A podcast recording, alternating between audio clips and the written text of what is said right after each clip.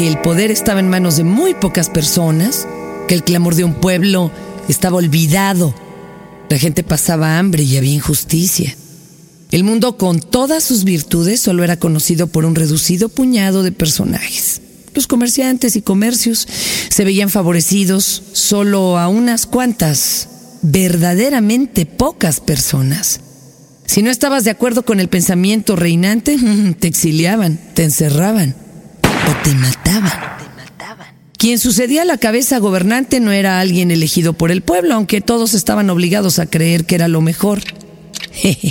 Parece que estoy hablando de la actualidad, pero... Pero... Había un tiempo que existían representantes del pueblo, pero no conocían ninguna de sus necesidades.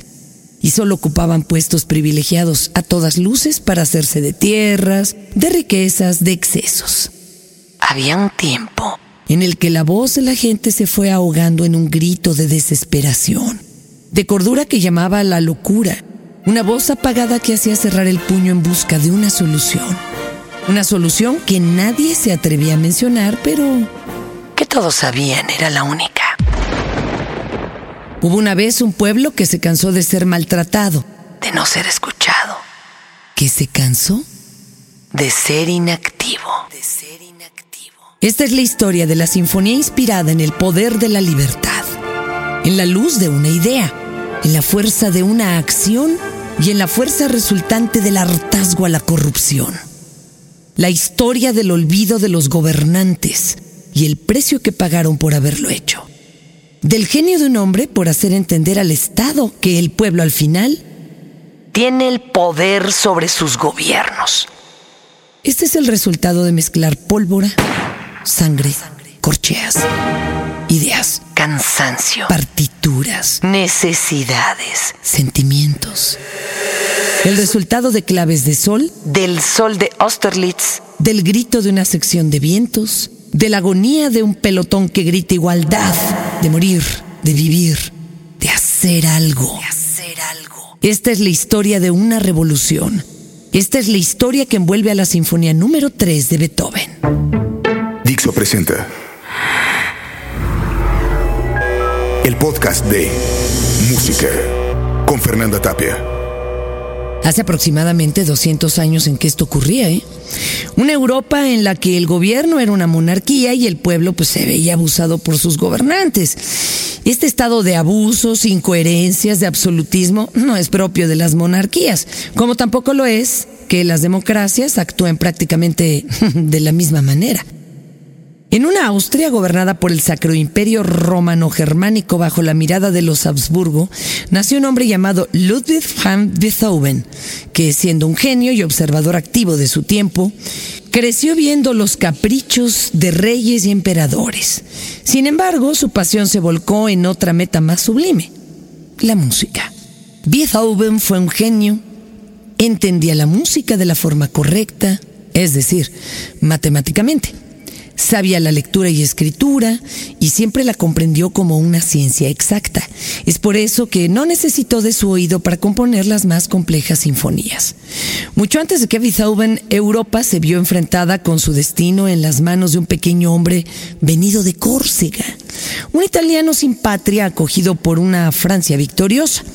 Ese muchacho, nacido sin patria en una isla deseosa de libertad, fue el que puso nuevas reglas al mundo. La toma de la Bastilla marcó el inicio de la Revolución Francesa, el derrocamiento de la monarquía de Luis XVI y la llegada de las ideas que llegaron para quitar a la Iglesia de un poder casi absoluto. Ideas que empezaron a permear el resto del continente. Y así fue como llegó a los ojos de Beethoven la Revolución Francesa, derrocando a cuanto rey estaba enfrente. La revolución avanzó paso a paso hacia otros países y presentó nuevas ideas. Y tenía un joven general al frente, y no había ejército capaz de detenerlo, de vencerlo. Y ese general llevaba por apellido Bonaparte. Arturo Pérez Reverte lo llamó el Petit Cabrón. Y el Petit Cabrón entró triunfal a Austria.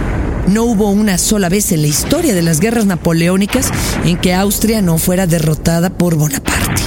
Y fue también el país que más veces le dio la espalda y que más veces le declaró la guerra, aun cuando terminaron emparentados. Los ojos de Beethoven se vieron identificados con los del corso. Una derrotada Austria quería negociar con Bonaparte y Bonaparte negoció bajo nuevas reglas, bajo las palabras igualdad, libertad, fraternidad. Y entonces, bueno, entonces Beethoven vio como un ejército francés entró triunfal a una ciudad con un gobierno acabado. Vio triunfal no solo su entrada, sino su estancia y sus resoluciones. Beethoven vio al sol de Austerlitz antes de serlo y tomó la tinta cinco líneas horizontales para hacer marchar por ahí las notas triunfales de la música. Estas escenas le inspiraron la tercera sinfonía y colocó en ella las palabras a Bonaparte.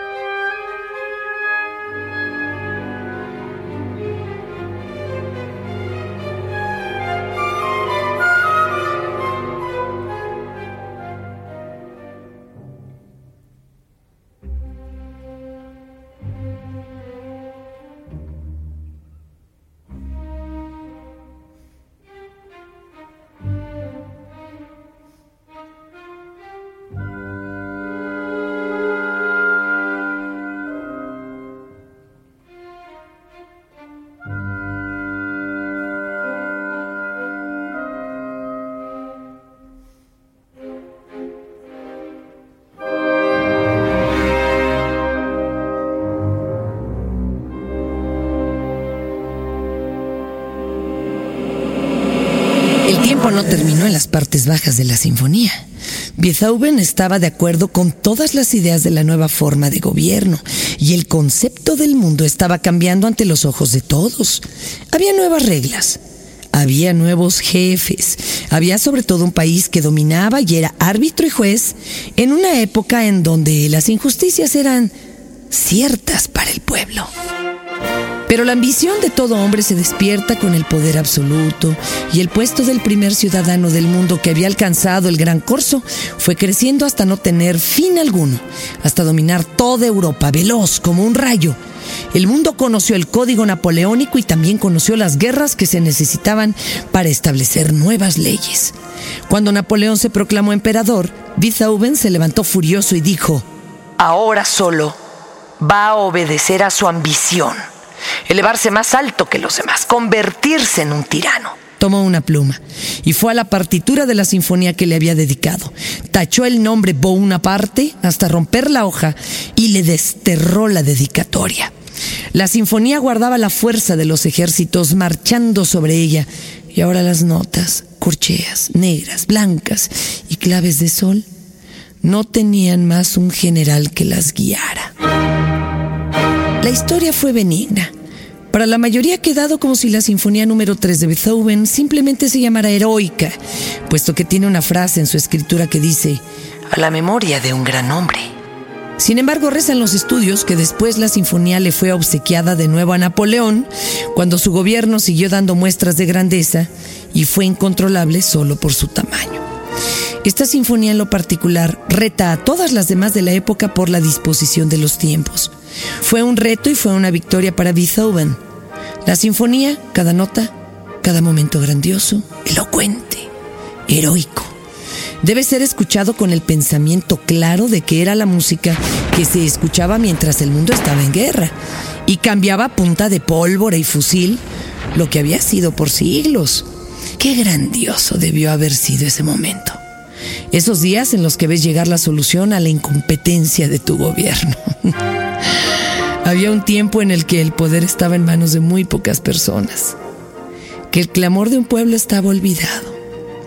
La gente pasaba hambre y había injusticia. Había un tiempo en el que las cosas cambiaron, en el que los hombres se levantaron en armas y lograron algo. Lograron su verdadera libertad, no por estar en manos de un país opresor, sino una libertad más importante, la libertad sobre la injusticia. Hubo un tiempo donde la historia atestiguó que la acción de los pueblos tiene como resultado la prosperidad. Hubo un tiempo en el que campesinos, panaderos, comerciantes y ciudadanos quitaron a un gobierno incapaz y lograron nuevas oportunidades. Hubo un tiempo, un líder y una idea que avanzó por el mundo mientras escuchaba la sinfonía número 3 de Beethoven.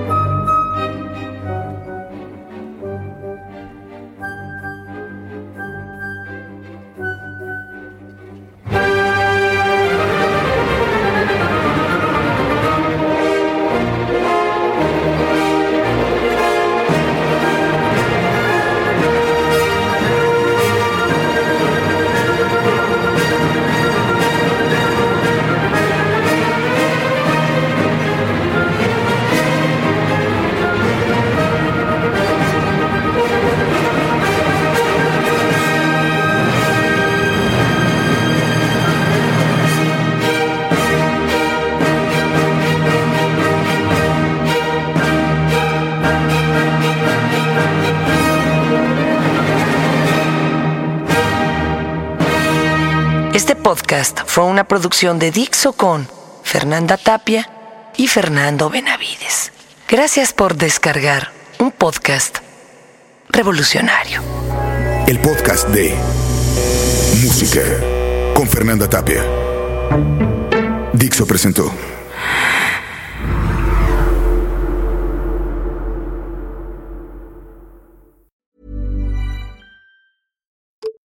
Okay, officially one hour until my favorite show premieres. Time to get snacks delivered through Instacart. Let's get some, oh, popcorn, mm, soda, chocolate covered almonds, and wait, did they release the whole season? Better cart some ice cream for the two part finale. When your day should be ending, but a new season is starting, the world is your cart. Visit instacart.com or download the app and get free delivery on your first order. Offer valid for a limited time. Minimum order $10. Additional terms apply.